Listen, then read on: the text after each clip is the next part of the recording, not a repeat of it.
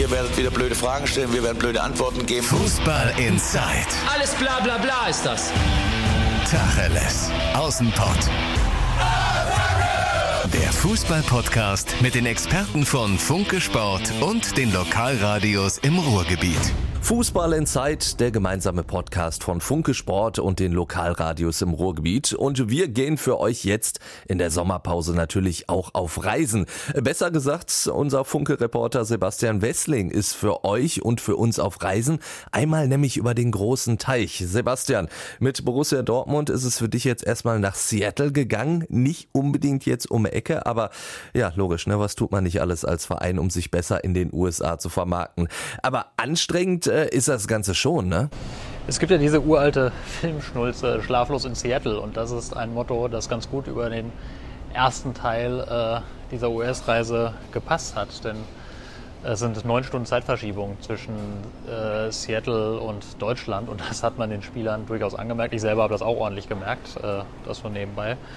Also das, äh, da ist es nicht ganz leicht, in den richtigen Schlafrhythmus zu kommen. Äh, hatten, es war ja jetzt das Testspiel, das erste im Rahmen dieser Reise gegen die Seattle Sounders, das Borussia Dortmund 3-1 gewonnen hat. Danach stand Roman Würki bei uns und hat gesagt, ja, also bei ihm geht's eigentlich. Er hat, hat vernünftig geschlafen. Einige Spieler sind komplett aus dem Rhythmus, aber auch er selbst, also auch Roman Würki, ist nach dem Spiel tot. Äh, ja, tot habe ich mich auch gefühlt, so nach dem ersten Tag, denn das war schon echt ein Wahnsinnsprogramm, was ja auch die Spieler auch mitgemacht haben. Wir sind morgens früh, so 6 Uhr in Dortmund los dann ähm, den, ganz, also den ganzen Tag eigentlich unterwegs. Flug rüber nach, nach Seattle. Der Flieger ging um ja, äh, 10 Uhr irgendwas ging der los und man landete um 10 Uhr irgendwas ungefähr dann auch wieder in Seattle aufgrund dieser Zeitverschiebung und hatte dann noch den ganzen Tag vor sich und abends dann auch noch eine Veranstaltung. Also das war schon, war schon ein Brett. Entsprechend müde war man dann, Klammer auf, für uns äh, Zeitungsjournalisten ist ja das Thema Zeitverschiebung auch immer ein recht diffiziles, denn wenn man zu normaler Zeit in Seattle aufsteht, jetzt beispielsweise wenn man 9 Uhr aufsteht, dann 9 Stunden Zeitverschiebung ist in Deutschland schon 18 Uhr, da muss die Zeitung schon fast angedruckt werden im ersten Schub. Ja, und äh, dementsprechend heißt das, man muss eigentlich sehr, sehr früh aufstehen und seine Themen vernünftig vorbereiten und dann recht schnell und konzentriert arbeiten. Aber jetzt ähm, geht es ja dann nach äh, South Bend in Indiana. Das ist nur noch in Anführungszeichen sechs Stunden Zeitverschiebung. Das ist zumindest diese Thematik etwas leichter. Ja, guck, dann, dann ist ja alles nur halb so wild. Aber mal abgesehen von diesen ganzen Reisestrapazen, äh, welchen Eindruck hast du bis jetzt von der Dortmunder Mannschaft? Ja, ich habe einen ganz ordentlichen Eindruck. Das erste Testspiel gegen die Seattle Sounders wurde ja jetzt 3-1 gewonnen. Das hat phasenweise schon ganz gut ausgesehen, äh, was die Mannschaft da gemacht hat. Ähm, was mir sehr positiv auffällt, sind die jungen Spieler, die, die dabei sind. Also es ist ja Emanuel Ferrei und Giovanni Reina sind aus der aus den Jugendmannschaften dabei. Zu Giovanni Reina muss man sagen, der ist ja jetzt relativ frisch in Dortmund. Der ist erst 16 Jahre alt. Das merkt man ihm überhaupt nicht an, weder körperlich noch spielerisch. Der ist wirklich sehr, sehr robust, geht ordentlich rein in die Zweikämpfe und kann spielerisch absolut mithalten. Der wurde auch gegen Seattle eingewechselt, hat eine halbe Stunde ungefähr gespielt und man merkt da überhaupt keinen Abfall. Man merkt auch im Training keinen richtigen Leistungsabfall. Das ist schon richtig, richtig stark. Ähm, und auch Ferrei, der macht sich sehr, sehr gut, finde ich. Also zeigt echt starke Ansätze. Und dann ist da noch Tobi Raschel, der ja im Sommer aus der U19 aufgerückt ist, der fest zum Profikader gehört, anders als die beiden anderen.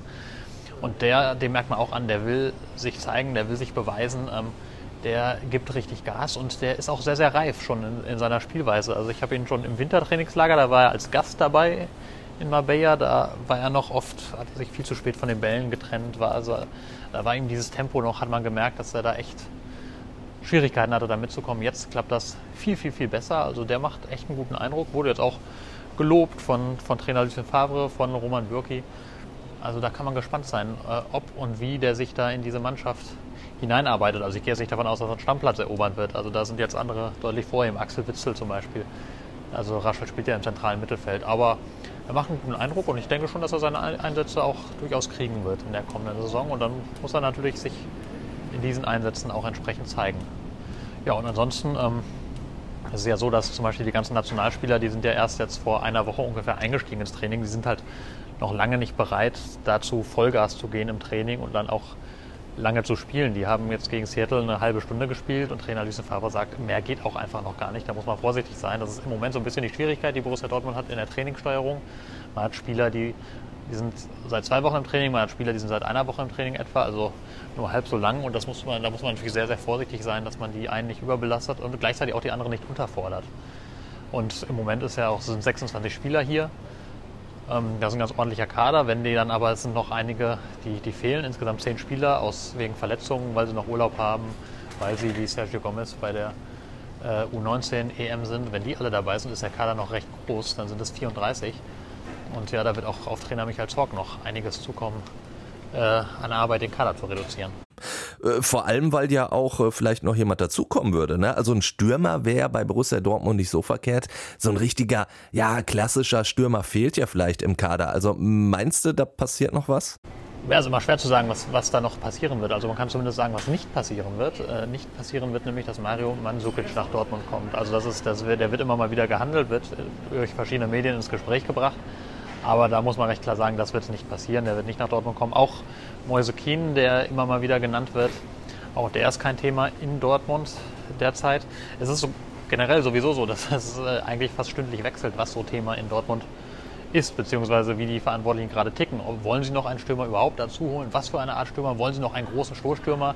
Was Lucien Favre eigentlich gar nicht so sehr mag. Der setzt eigentlich eher auf, auf schnelle, wendige Spieler, die gut in sein System passen. Aber auch der ist ja etwas wankelmütig an der Stelle und so hat man das Gefühl, dass das fast stündlich eigentlich wechselt, wie so die Planung genau aussieht. Ähm, es gibt ein paar Spielertypen, die interessant sind, zum Beispiel so ein Patrick Schick.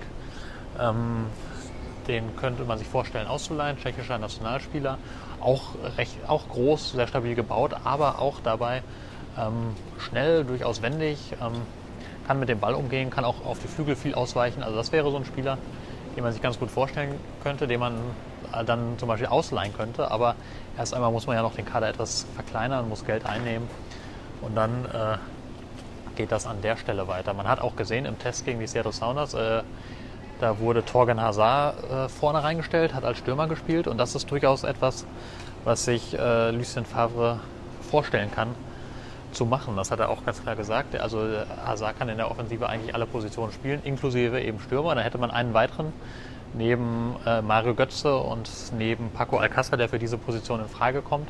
Dann ist man zumindest äh, quantitativ da sehr gut aufgestellt, qualitativ natürlich auch sehr gut aufgestellt, hat aber drei sehr ähnliche Spielertypen. Und ähm, eben keinen, den man mal anders reinwerfen kann. Roman Bürki hat gesagt ähm, nach dem Spiel, also er fände das natürlich eigentlich nicht schlecht in manchen Situationen, wenn du mal einen langen, Spiel, äh, langen großen Stürmer hast, den du einfach lang anspielen kannst, der dann die langen Bälle auch festmacht.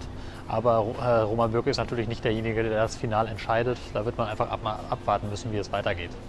Weiter geht es für euch jetzt auch, äh, nämlich nach South Bend. Äh, was steht dann da noch auf dem Programm? Dort wird natürlich noch ein bisschen trainiert und dort steht aber dann am Freitagabend Ortszeit, das ist in der Nacht auf Samstag, 2 Uhr deutscher Zeit, das Testspiel gegen den FC Liverpool an. Das wird natürlich nochmal eine interessantere Nummer als gegen Southbend. Äh, nicht nur natürlich, weil da der Ex-BVB-Trainer Jürgen Klopp arbeitet, sondern weil das eben der amtierende Champions League-Sieger ist, also richtig ordentlich Qualität, gegen die man dort antritt.